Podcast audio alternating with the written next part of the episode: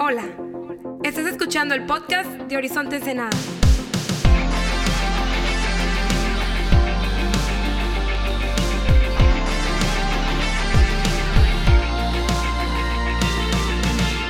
Hola familia de Horizonte, ¿cómo están todos? A mí me dijeron que los sábados llegan los guapos, ¿es cierto? No se crean, también los domingos, también los domingos. Entonces, ¿por qué no levantamos un fuerte aplauso a todos los campos de Horizonte? Un fuerte aplauso, bienvenida familia. Soy amigo de su pastor y tengo el enorme privilegio de estar con ustedes el día de hoy. Antes de tomar tu lugar, ¿por qué no volteas con la persona que está a tu lado y le dices, si no fuera por mí, definitivamente fueras la persona más guapa en este lugar? Vamos, voltea rápido con dos, tres personas allá alrededor. Vamos en todos los campus, Monterrey, Mexicali, no sé dónde están todos los demás, pero saluden a las personas que están a su lado y pueden tomar sus lugares. Y el día de hoy me dijeron que en esta reunión y en esa reunión, en ese campus está la gente más guapa, ¿es cierto? Yo no sé de ustedes, pero su pastor y yo entendemos que, que ningún líder, ninguna persona es perfecta. Perfecto Cristo, ¿no?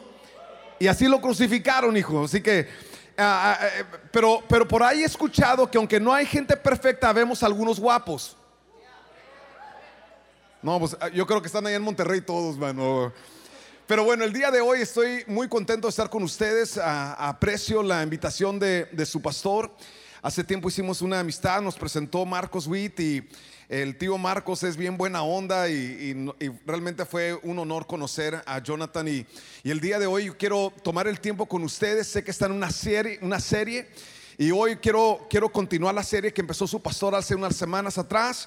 Y hoy quiero hablarte acerca de lo importante de ser una iglesia arriesgada, una, una gente arriesgada. Alguien diga conmigo arriesgados. Y tú tienes que entender algo acerca de los hombres y las mujeres de fe a través de la historia, ah, que siempre fueron personas que de alguna forma u otra siempre manifestaron su fe a través de algo que ellos hicieron, que siempre era un riesgo. Todo lo que ellos hicieron, lo que hizo Abraham de salir de, de la casa de, de- de su familia, de donde estaba seguridad, donde había provisión, donde estaba todo lo que necesitaba para salir y obedecer lo que Dios le dijo, tomó un riesgo. Cuando, cuando ves que David enfrenta a Goliat había un riesgo. Cada vez que tú encuentras a una persona siendo usada por Dios, vas a encontrar que esa persona se arriesgó. Y el día de hoy tú y yo tenemos que entender de que lo mismo continúa con nosotros, porque dice la escritura que tú y yo hemos sido llamados a seguir ese mismo proceso, ese mismo caminar de por fe. Por eso la Biblia dice en cuatro lugares distintos, mas el justo por la fe vivirá. Alguien diga conmigo, voy a vivir por fe. Y yo quiero que entiendas que una de las mayores expresiones que tú y yo tendremos de fe es en la manera que nosotros manifestamos o nos arriesgamos en nuestras vidas. Pero si hay un lugar o una forma a través del cual tú y yo nos vamos a arriesgar en nuestras vidas es con gente. Es con gente. Entonces tú y yo no vamos a poder ser una congregación arriesgada o personas arriesgados o familias arriesgadas si no tomas el paso de fe de arriesgarte algunas veces con gente. Y yo quisiera decirte que vas a tener que ah, actuar en fe cuando sales a abrir un campus en alguna otra ciudad, porque esta congregación es una congregación que implanta congregaciones en diferentes partes del mundo, en diferentes partes de la República. Y, yo no sé si están en otras partes del mundo, pero ya se los profeticé, ¿no? Y lo soltado, soltado está. Pero una de las cosas es seguro es de que vas a tener que arriesgarte. Y si hay algo que nos cuesta, es más fácil para muchas personas lanzarse a abrir una congregación en alguna otra ciudad que arriesgarse a abrir su corazón con gente.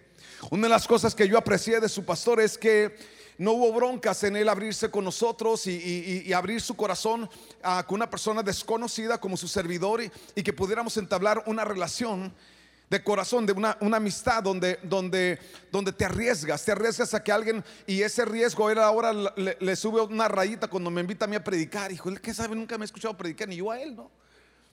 Más veo un tipo que, que, que se le nota que no tiene un pelo de loco ni de tonto, o sea, es una persona que es buena onda, súper atrevido, súper arriesgado y que le cree al Señor. Y quiero que entiendas algunas cosas acerca de esto, porque una de las cosas que Dios te ha llamado a hacer es una persona que te arriesgas en relaciones. Sin embargo, relaciones son complicadas porque hay algunas relaciones en tu vida que son una bendición cuando llegan, ¿verdad que sí? Y hay otras relaciones en tu vida que son una bendición cuando se van. ¿Cuántos tienen de esas? Sí, hay, hay, hay, hay, relaciones en tu vida que van a ser una bendición cuando llegan. Hay otras, otras relaciones en tu vida que van a ser una bendición cuando se van, hijo. Y el saber definir, eh, o sea, el saber definir estas cosas en tu vida, tú y yo tenemos que volvernos de alguna manera personas que nos arriesgamos siempre con gente. Jesús fue un arriesgado. ¿Tú crees que a Jesús le sorprendió los rollos que tenía Pedro? ¿Tú crees que a Jesús le sorprendió los rollos de Judas? Jesús conocía exactamente a quién él tenía en su redil. Él sabía quién estaba con él, él sabía con quién caminaba él. Sin embargo, de todos modos se atrevió. De todos modos se arriesgó a que lo pudieran traicionar, se arriesgó a que lo pudieran negar, se, arriesgó a que lo pudieran abandonar. Sin embargo, no por eso dejó de rodearse con gente. A pesar de ello, digan todos conmigo, a pesar de ello a pesar de ello, Él estuvo dispuesto a sembrar su vida, Él estuvo dispuesto a sembrar su corazón, a, pesar de ello, Él estuvo dispuesto a darlo todo, porque Él entendía que el riesgo tuyo realmente es un acto de fe delante de los ojos del Señor. Y yo quiero que veas algunas cosas que Jesús dice, y, otra vez quiero que lo vean conmigo, les vamos a poner algunos puntos en la pantalla. Cuando ustedes están listos para tomar notas, saquen sus, sus celulares, quiero que tomes notas en esta noche, hay algunas cosas, el mayor riesgo que asumimos siempre será en relaciones. El mayor riesgo que tú asumirás en tu vida siempre será en relaciones. Yo quiero que entiendas algo acerca de Jesús que tiene que ver con tu vida y con mi vida. Es que Jesús entendía los riesgos que había con la gente. Él sabía los riesgos que había con la gente cercana. Él sabía los riesgos que había con la gente de afuera. Él conocía los riesgos y Jesús siempre estuvo dispuesto a arriesgarlo todo por tal de cumplir el propósito de Dios ¿Por qué? Porque tienes que entender de que relaciones en tu vida son cruciales para el lugar donde Dios te ha llamado a llegar en tu vida. Dije, relaciones en tu vida son cruciales para llegar a donde Dios te ha llamado a llegar en tu vida. Y si tú vas a llegar a todo lo que Dios tiene para ti, te vas a tener que arriesgar con relaciones, porque alguien dijo esto, si quieres si quieres llegar rápido, ve solo, pero si quieres llegar lejos, ve acompañado. Y eso significa, mi amigo, que tú y yo muchas veces solos preferimos muchas veces por causa de que de esa manera no tienes que esperar a nadie, no tienes que lidiar con nadie, pero siempre lo tuyo va a ser limitado. Pero cuando tú quieres llegar lejos con un sueño, lejos con una visión, lejos con el llamado de Dios sobre tu vida, tienes que llegar acompañado. Es por eso que el mayor riesgo que tú y yo asumimos es cuando abrimos nuestras vidas a seguir o, cumplir el propósito de Dios acompañados de otras personas. Entonces Jesús lo habló y lo manifestó y les dijo en, Juan capítulo 16, no tengo tiempo para cubrir todo el, trasfondo, pero Jesús le está hablando acerca de las cosas que él iba a vivir, él está hablando las cosas que él iba a sufrir, él está hablando acerca de las cosas que él iba a atravesar, de las personas que iban a abandonar, de las personas que iban a abandonar el camino, de las personas que iban a abandonar la fe. Y en medio de ese proceso él les habla acerca, les he dicho todo lo anterior, para que en mí tengan paz, aquí en el mundo tendrán muchas pruebas y tristezas. Dijo, aquí en el mundo, ¿aquí dónde?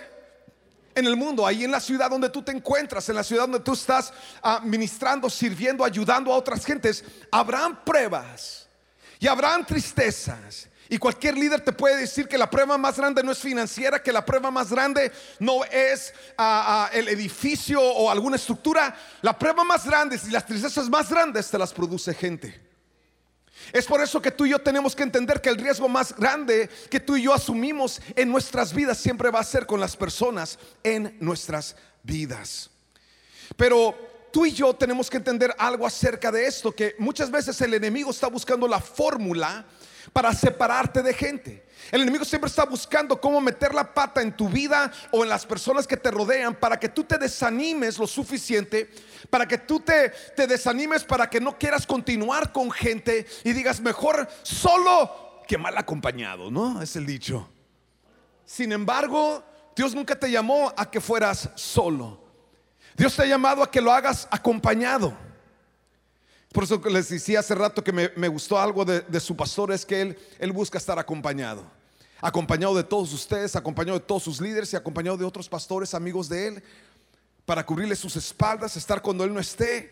Sin embargo, algo bien claro es de que si vas a ser la persona que Dios te ha llamado a ti a ser en horizonte, si vas a ser el líder que Dios te ha llamado a ser en horizonte, si vas a ser el, el líder encargado de un campus en horizonte, tienes que ser una persona arriesgada con gente. Y quiero que veas algunas cosas, por qué el enemigo pelea tanto nuestras relaciones y te voy a dar tres motivos. Número uno, porque podemos edificar lo imposible con otros. Dije, podemos edificar lo imposible con otros. Nunca edificarás lo imposible tú solo. Es más, solo siempre estará limitado hasta donde tú llegas. Pero juntos, alguien diga conmigo juntos, juntos podemos edificar lo imposible. La torre de Babel estaba siendo edificada por un grupo de personas que estaban unidos.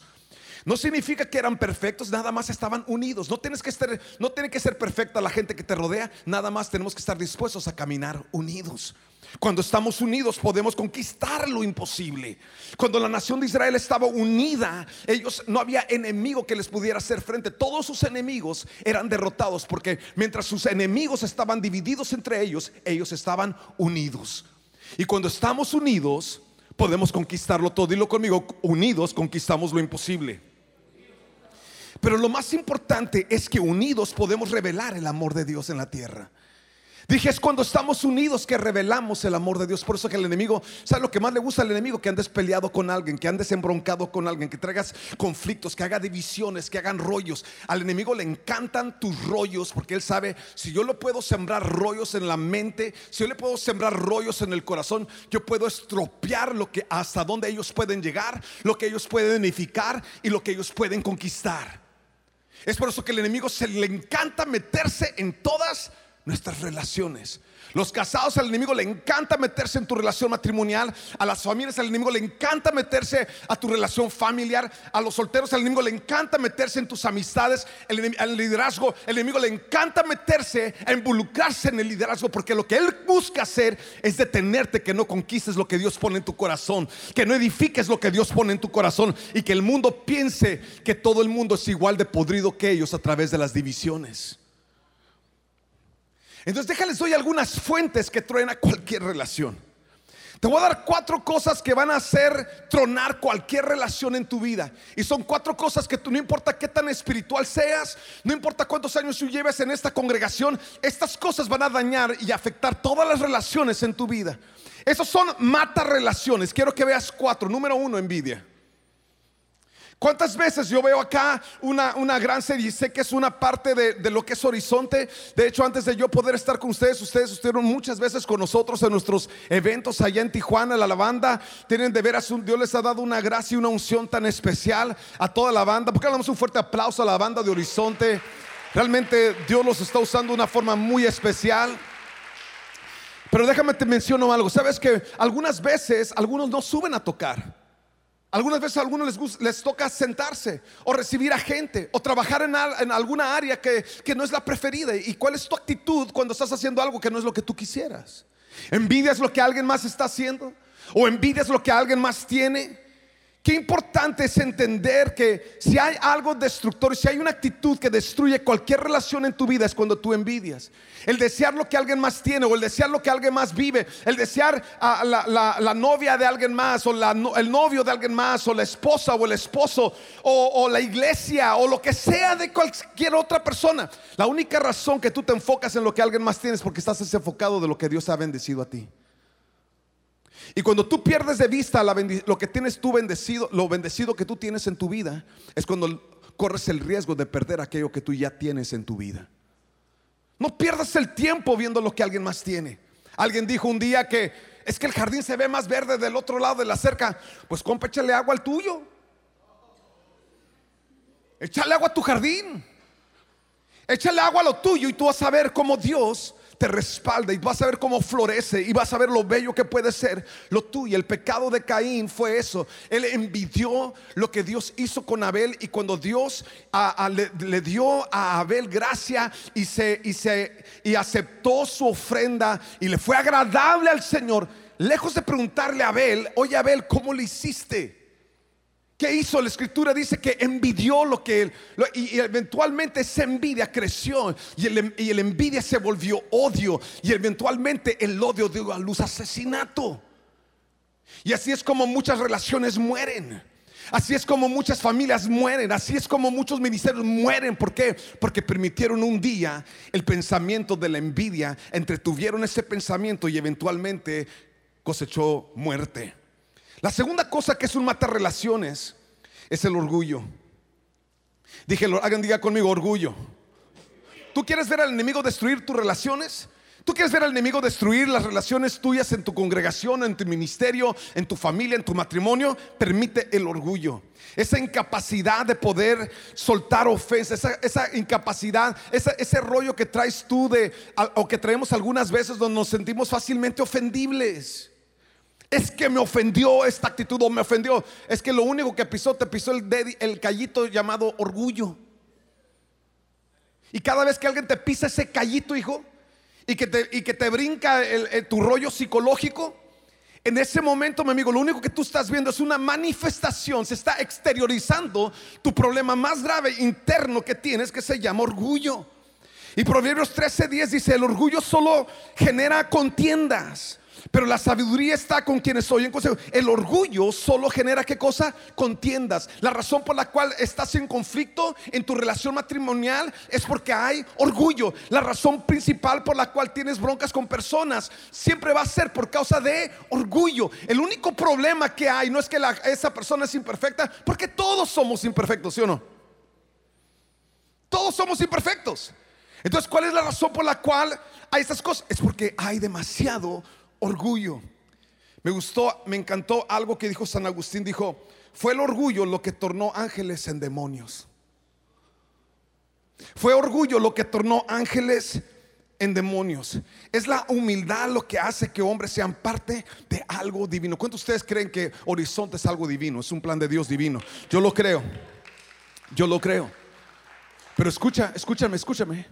Por causa de eso, por causa de que sabes que es algo divino, que eres parte de un plan, que eres parte de un propósito, que eres parte de un sueño, que eres parte de una visión. Es la razón por la cual tú y yo tenemos que tener mucho cuidado con el orgullo.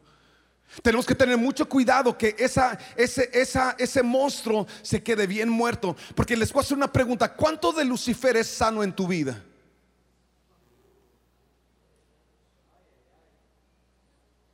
¿Cuánto de Satanás es sano en tu vida? Orgullo fue la razón por la cual Lucifer se volvió en Satanás, hijo. ¿Cuánto orgullo es sano? Te la dejo a tarea, ¿sale? La tercera cosa que mata toda relación es amargura. Pero déjate, digo algo acerca de cómo funciona la amargura. La amargura tiene un rollo. La Biblia dice que nadie deje que ninguna semilla de amar, que una raíz de amargura crezca en ti. el resultado de algo sembrado, el resultado, digan conmigo el resultado. El resultado es amargura, pero ¿cuál es la semilla? Algunas veces la semilla que produjo esa amargura se llama ¿Alguna falta? Alguna, algún, algún detalle en la relación que, nos, un malentendido, digan todos conmigo, malentendido. A lo mejor tú dices un malentendido, a lo mejor tú dices una, alguien hizo algo incorrecto, porque en este mundo todos somos falibles, significa que todos podemos equivocarnos. Sin embargo, tú y yo escogemos si dejamos que ese error produzca un resultado en nosotros. Ese resultado se llama amargura. Y es interesante cómo funciona ese resultado de la amargura, porque dice la escritura que eh, el que es perverso provoca contiendas. La Biblia habla que ese resultado produce algo en nosotros donde de repente alguien te dice, oye, esta persona, fíjate que todo respeto, y luego de repente te sale a ti la raíz. No, es que si tú conocieras lo que me hizo, si tú supieras todo, no tuvieras la misma opinión. ¿Qué estás haciendo? Sembrando contienda. Y esa contienda que tú estás sembrando, esa, esa, postura que tú estás sembrando en alguien más que no tenía esa condición en su corazón, simple y sencillamente lo estás sembrando por la amargura que se encuentra dentro de tu propia alma. La cuarta cosa que es mata cualquier relación es los chismes. Mi amigo, di no al chisme. Hay hombres chismosos, hay mujeres chismosas. Yo creo que el diablo es chismoso. Dice la Biblia que el chismoso divide a los buenos amigos. ¿Quién, divide a los buenos amigos? Escucha esto, Dios se trajo a Horizonte para ser amigos. Vas a conocer a Cristo en este lugar, pero después de eso vas a tener amigos con los que vas a cumplir el propósito de Dios, el llamado de Dios en tu vida. Si hay algo que yo amo hacer es amo hacer nuevos amigos. Pero quiero que entiendas una cosa, que el chisme, eso, eso andar hablando, andar dando tus opiniones de gentes con otras gentes, se llama chisme. Y, y, ese rollo que algunas veces decimos, no, no, si vas a decir algo de mi amigo, dilo enfrente de él. ¿Para qué? ¿Para qué dejarlo que escale a eso? Es mejor que tú y yo nos volvamos expertos para chismes. Digan todos conmigo, para chismes. Mi amigo, si no tiene nada que ver contigo, no hables de ello. No lo hables más. Mata el chisme, mata ese rollo, mata esa semilla. ¿Por qué? Porque siempre va a inspirar división el chisme. Y va a afectar todas las relaciones en tu vida. Dios detesta el chisme. Si Dios detesta el chisme, Jesús detesta el chisme, los ángeles detestan el chisme. Los únicos que aman el chisme son los demonios, hijo. Ahí se las dejo de tarea. Me gustó algo que dijo Oprah Winfrey acerca del chisme. Dijo, el chisme revela la inseguridad de aquel que lo inicia. El chisme, tú no estás revelando el problema que alguien más tiene. Tú lo único que estás manifestando es el problema que tú tienes. Digan todos conmigo, di no al chisme. Sin embargo, en esta vida, algo que Dios quiere que tú y yo hagamos es que Dios quiere que tú y yo seamos personas que, que aunque nos arriesgamos en, relaciones, tengamos la capacidad de continuar en relaciones. Muchas personas tienen relaciones que son corto duradero, que, que, son relaciones que entran y salen. Y muchos de los que estamos en este lugar, hay personas que han salido de tu vida que eran para el resto de tu vida. Hay amistades que han salido de tu vida que eran para el resto de tu vida. Hay personas que estamos en este lugar que hemos cortado relaciones con personas que Dios quería, era parte del plan de lo que Dios quería. Y muchas veces por rollos en nosotros, esas relaciones se vieron afectadas. Y si hay algo que Dios quiere hacer contigo, conmigo, Él nos quiere ayudar a que tú y yo seamos personas que sabemos y aprendemos a manejar toda clase de relaciones en nuestras vidas y que esas relaciones son ah, que perduran, que esas relaciones continúan, que puede pasar el tiempo y puedes llegar a la vejez y seguimos siendo amigos. A mí me acompaña aquí uno de, mis amigos, uno, él, es, él ha sido mi amigo desde que éramos, eh, ah, eh, bueno, desde que él era, ya le llevo siete años. Eh, recuerdo cuando nació y le doy siempre carrilla de que era bien chillón de chiquito. Y mi papá le da más carrilla todavía, ¿no? Pero él ahora es uno de los pastores de la es uno de los líderes principales de la roca, uno de los pastores que, Dios ha levantado y que Dios lo está usando en diferentes lugares. Es un hombre de Dios, pero algo que tenemos en común es que llevamos a 40 años conociéndonos. 40 años conociendo, 40 ya está medio ruquillo, ¿no? Pero siempre me dice, pero tú estás siete años más ruquillo que yo, ¿no? Y la verdad de las cosas te voy a decir que ninguna relación está sin haber vivido momentos de dificultad. Pero cuando tú te vuelves un experto, una experta en manejar relaciones en tu vida, tú puedes perdurar en relaciones.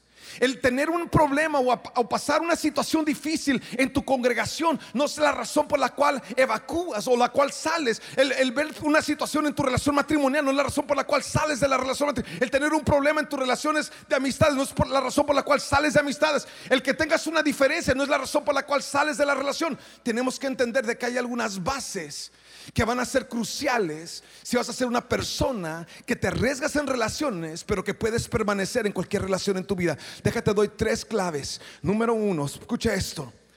Si vas a ser una persona que prevalece en relaciones, vas a prevalecer cuando perdonas como Jesús. Porque todos en este lugar, escucha lo que te estoy diciendo, todos en este lugar podemos ofender o ser ofendidos. Y tú decides si eres una persona ofendible o eres una persona que sueltas ofensas. Una persona ofendible siempre, siempre va a tener ese, esa situación que va a afectar todas tus relaciones. Y ahorita es un problema con esta persona, pero al rato va a ser con esta otra persona y después va a ser con esta otra persona, simple y sencillamente porque eres demasiado ofendible. Hay demasiado orgullo dentro de ti, hay demasiada soberbia dentro de ti y ese rollo dentro de ti que no tienes la capacidad de soltar las ofensas de otros es la razón por la que te tienes dificultad en relaciones. Sin embargo, cuando perdonamos como Jesús, las cosas cambian. Dije cuando perdonamos con Jesús. ¿Recuerdan ustedes cómo Jesús estaba, había sido ya golpeado? Dice la escritura que ya había sido latigado. Dice la escritura que ya le habían arrancado su barba. Dice la escritura que ya se habían mofado. Y ya está Jesús, ya estaba crucificado. Está arriba en la cruz y la gente abajo le seguían echando. Si eres el hijo de Dios, baja de ahí. Si eres el hijo de Dios, haz esto. Si eres y la gente se, o sea, ya estaba perjudicada su vida, ya estaba lastimada. Todo injustamente. Y en medio de esa escena donde todo el mundo le seguía, le seguía echando a Jesús, Jesús hace algo extraordinario. No solamente voltea con, la, con esa gente que estaba ahí abajo y les dice, los perdono, a pesar de lo gacho que son, los perdono. Eso sería casi, casi lo podríamos ver dicho, ah, podríamos decir, es algo que, que, quizás muchos de los que estamos en este lugar estaríamos capaces de hacer, pero déjate digo el nivel de perdonar de Jesús que Jesús eleva su mirada al cielo y dice estas palabras, dice, Padre, perdónalos, no saben lo que hacen. ¿Sabes qué está haciendo Jesús? Jesús estaba intercediendo delante del Padre por aquellas personas que lo estaban ofendiendo. Dije, Jesús estaba intercediendo delante del Padre por aquellas personas que lo estaban criticando, que los estaban mofando de él, esas personas que seguían perjudicándolo. Jesús estaba intercediendo por ellos. Él está diciendo, Padre, yo sé que lo que ellos están haciendo atraería juicio sobre de ellos, atraería juicio sobre sus familias, pero Padre, yo te pido, ten misericordia de ellos, perdónalos, Señor. No saben lo que hacen. Y sabes que, mi amigo, mi amiga, ¿sabes por qué muchas veces tú sigues cargando a esa gente que te ha ofendido y cada vez que algo ocurre, tú sigues hablando de la situación, sigues hablando del problema? Te voy a decir por qué. Porque tú todavía no los has soltado delante del Padre. ¿Sabes cuándo los sueltas? Cuando intercedes por ellos. Cuando tú dejas de criticar, dejas de hablar y comienzas a interceder. Y comienzas a decir, Padre, perdona esa situación. No saben lo que hicieron. Yo sé que eso traería juicio, pero Padre, yo te pido, perdónales. Perdónales esa situación, Padre. Yo te pido que bendigas su vida. Bendice su matrimonio. Bendice sus hijos. Bendíceles en sus finales. Bendíceles, Señor. Que esto no atraiga juicio sobre ellos. Padre, yo te pido por ellos. ¿Sabes lo que sucede ahí? Eh, fue la última vez que el diablo te lo vuelve a mencionar. Fue la última vez que el diablo te lo trajo a memoria. Porque él sabe cada vez que te lo traiga a memoria, Padre, te pido por esta persona, y comienzas a interceder por ellos. El diablo no quiere que tú ores, el diablo quiere que tú pelees.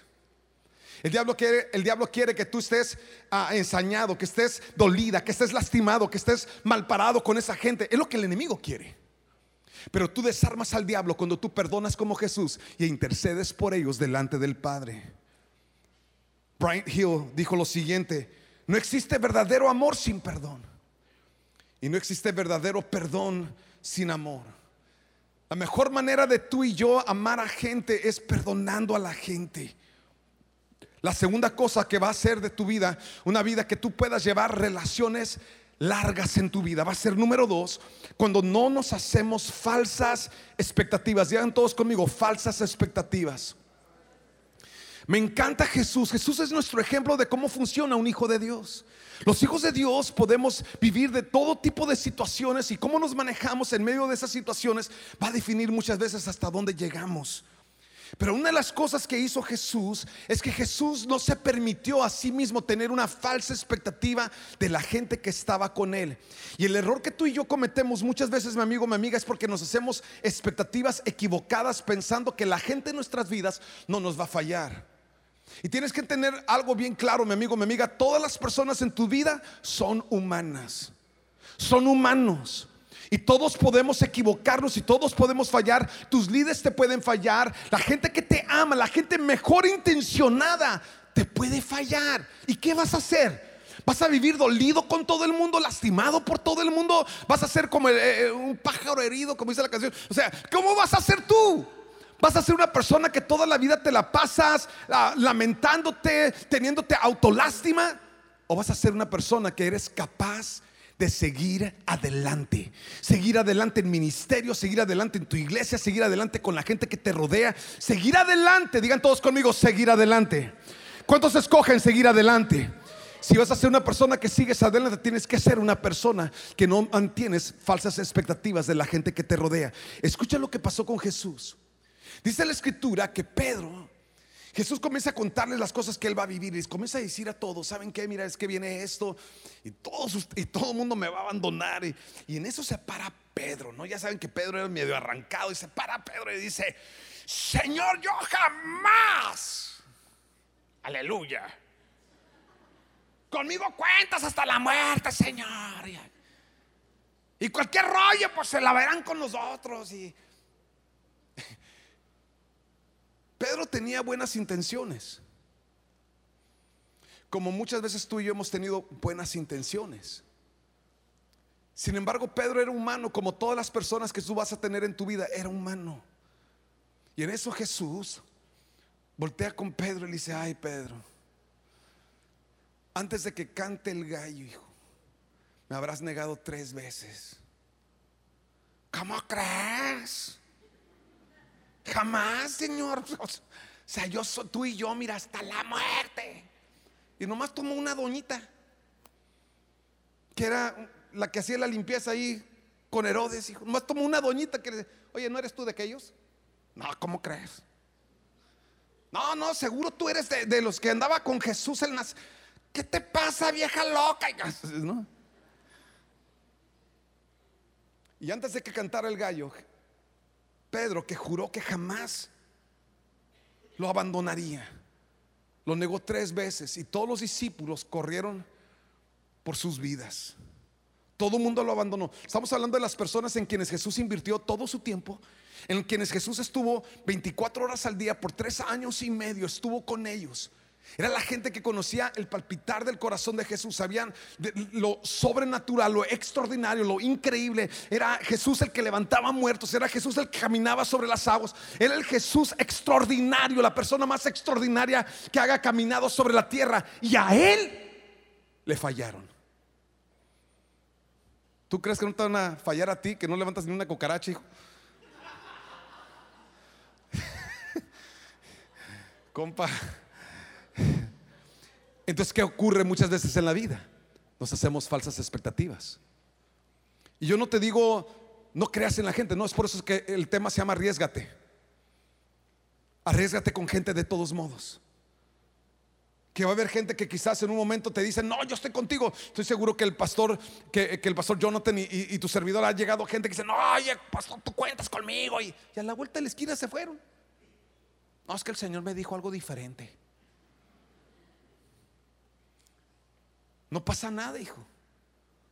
No pasa nada. Alguien diga conmigo, no pasa nada. Porque si mantienes tu corazón sano, todo en tu vida va a estar sano.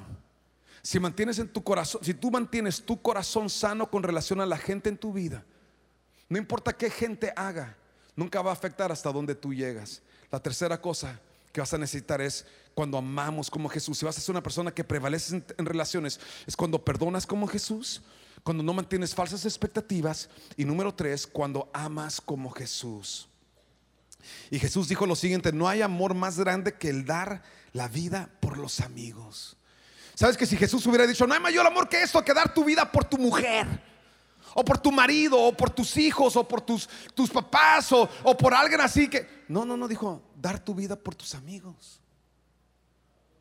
Y esa es la parte donde tú y yo continuamos en relaciones a pesar de que tus relaciones o las personas en tu vida fallan. Es ahí donde tú y yo soltamos ofensas. Es ahí donde tú y yo soltamos heridas porque simple y sencillamente tomamos una decisión. Y eso es lo que tú y yo tenemos que entender, que, que arriesgarte con gente significa que tú los amas como Dios ama gente. Y simple y sencillamente como te ha amado Dios a ti. ¿Cuántos aquí le hemos regado, nos hemos equivocado, hemos fallado? ¿Cuántos aquí? Y Dios se sigue arriesgando. Él sigue, él sigue, escucha esto, Dios sigue confiando sus dones sobre tu vida. Él sigue confiando su visión y su propósito sobre tu vida. Él sigue confiando el mover del Espíritu Santo sobre tu vida. Dios sigue confiando en ti para que tú y yo entendamos que la forma en que tú y yo manifestamos amor en esta tierra es seguir amando a gente. ¿Que vas a arriesgar tu corazón? Sí, pero no pasa nada. Porque tú vas a estar arriesgándote, amando a gente, porque Dios te ha llamado a ser una persona rodeada por gente para llegar a, todo el plan que Él tiene para tu vida, para tu familia, para el ministerio, para lo que Dios te ha llamado a hacer. Dios nunca te llamó a que lo hicieras solo, te llamó a que lo hicieras rodeado de personas. Y eso significa que vas a tener que arriesgarte con gente, pero ese riesgo va a valer la pena, porque al final de cuentas a Jesús le fue dado un nombre que sobre todo nombre, para que en el nombre de Jesús toda rodilla se doble, toda lengua confiese que Jesús es el Señor para la gloria de Dios Padre. En pocas palabras, escucha lo que te voy a decir. El diablo no se quedó con nada, no se quedó con nadie y tampoco sucederá en tu vida. Dios está contigo. Toda cabeza inclinada y todo ojo cerrado, por favor, en todo este lugar. Yo sé que quizás han habido personas en tu vida o líderes en tu vida o colegas en tu vida que quizás te han lastimado y que han causado quizás algunas veces que no te sientas con la capacidad de seguir amando, confiando, seguir trabajando en equipo porque simple y sencillamente hizo algo, tuvo una actitud, tuvo un rollo. Y dijiste, tú sabes que esta fue la primera y última vez que yo hago esto. Yo quiero decirte, mi amigo, vuelve a arriesgarte. Amiga, vuelve a arriesgarte. A lo mejor estás en este lugar y, y quizás tuviste un mal momento en una relación y, esa relación terminó y has estado pensándola. Si te vuelves a arriesgar, yo te digo, arriesgate, mi amigo. Porque el ingrediente de fe en tu riesgo es crucial. Arriesgate, arriesga tu corazón. La gente dice, no, es que yo nunca voy a volver a confiar, no voy a volver a, a abrir mi corazón. Te equivocas, mi amigo, es que tú sigues abriendo tu corazón. Porque el que está saliendo cada vez que tú abres tu corazón no es por lo que tú estás dejando que entre, es lo que tú estás dejando que salga. Y el que está saliendo cada vez que tú abres tu corazón es Él. Es Dios a través de ti, es Dios a través de tu amor, es Dios a través de tu afecto, es Dios a través de tus atenciones, es Dios a través de lo que tú haces. Cierto, algunas veces pueden entrar cosas que te lastimen o entrar cosas que te dañen o entrar cosas que son contrarias, pero sabes que cuando la visita en tu corazón es la de Jesús. No importa qué gente traiga, eventualmente todo eso sale y tú seguirás bueno y sano. Síguete arriesgando. Así con toda cabeza inclinada y todo ojos cerrados, si, si tú has caminado de esa forma y, necesitas el día de hoy arreglar tu corazón, delante de Dios en cuestión a relaciones en tu vida porque has cerrado la puerta o has cerrado el camino o has sido una persona que has cerrado, cerrado relaciones o, o, quemado puentes con gente. Yo quiero que entiendas, mi amigo, el día de hoy Dios no te ha llamado a ser una persona que quema puentes, una persona que cierra puertas, Dios te ha llamado a ser un constructor de puentes y el que abre la puerta. Por eso la Biblia habla cosas tan extraordinarias como bienaventurados los pacificadores porque ellos serán llamados hijos de Dios. Porque a pesar de lo que la gente pueda hacer, tú no puedes controlar lo que otros son o como otros se manejan. Tú sí puedes controlar como tú sí eres y como tú te manejas. Ahí donde estás, haz esta oración con todo tu corazón. Dile conmigo, Padre, gracias. Porque eres el Dios presente en mi vida. Conoces todo lo que atravieso, todas las situaciones en mi vida. Nada ignoras en mi vida. Yo te pido, Señor, que me fortalezcas y me des la capacidad de poder arriesgarme de nuevo en tu nombre. En tu nombre lo haré. Perdona si he mantenido orgullo. Perdona, Señor, si he mantenido amargura. Perdóname, Señor, si he permitido en mi vida la soberbia. Perdóname, Señor, si he permitido el chisme. Perdóname, Señor. El día de hoy yo saco eso de mi corazón. Dile conmigo, Padre, saca orgullo de mi corazón. Saca, Señor, chisme de mi corazón. Saca, mi Dios, toda falta de perdón. Hazme una persona libre en mi corazón para caminar con un corazón sano, Señor. Ayúdame a tener las relaciones en mi vida que tú me has llamado a tener para llegar a lo que tú tienes para mí. Te lo pido, Padre, en el nombre de Jesús. Con toda cabeza inclinada y todo ojo cerrado en todo este lugar y en todos los campuses, por favor, si tú te encuentras en este día en la casa, nosotros consideramos que tú has llegado a una cita divina. Y si tú te encuentras apartada o apartado alejado o alejada de Dios, no salgas de aquí como tú llegaste. En este día Yo te invito a que hagas una oración con todo tu corazón. Si esa persona eres tú y tú hoy te encuentras en la casa y te encuentras alejado o alejado o nunca has invitado a Jesús a que ser Señor de tu vida, hoy no salgas de aquí como llegaste, porque hoy Dios está tocando la puerta de tu corazón. Él quiere entrar, Él quiere relacionarse contigo, pero Él solo llega por invitación. Si ese hombre, si esa mujer eres tú, ahí donde estás, yo te invito, haz esta oración con todo tu corazón y nada más dile, Padre, Gracias por amarme. Gracias porque a pesar de todo lo que yo he hecho mal, tú siempre sigues haciéndolo bien. Perdona mis pecados, borra mi rebelión. Jesús, yo te abro la puerta de mi corazón y te invito a mi vida. Confieso que tú eres el Señor, que Dios te levantó de los muertos te invito a mi vida, que hables a mi vida y con tu presencia me guíes el resto de mi vida. Gracias Padre por amarme. Gracias Padre por perdonarme y por darme la oportunidad de caminar contigo. En el nombre de Jesús. Amén. Vamos a adorar al Señor. ¿Por qué no se pone de pie con nosotros? Vamos a adorar al Señor.